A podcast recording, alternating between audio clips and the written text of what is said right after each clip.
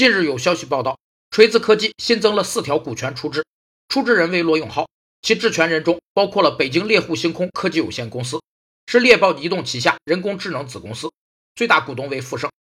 股权出质是指债务人或第三人将其投资的公司中所拥有的股权出质给债权人作为债权担保，在债务人不履行到期债务时，债权人有权依法以折价或拍卖、变卖的方式处置该股权，并以其处置所得的价款优先受偿。其中，处置人必须是公司的股东，否则不能作为处置人。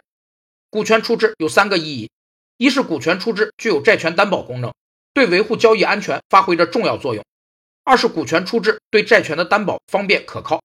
三是股权出质是社会融资的重要手段，客观上起到了促进经济发展繁荣的作用。现在的罗永浩已卸下了锤子旗下一系列子公司法人代表的身份，但他表示，锤子坚果系列的手机还会做，只是需要一点时间。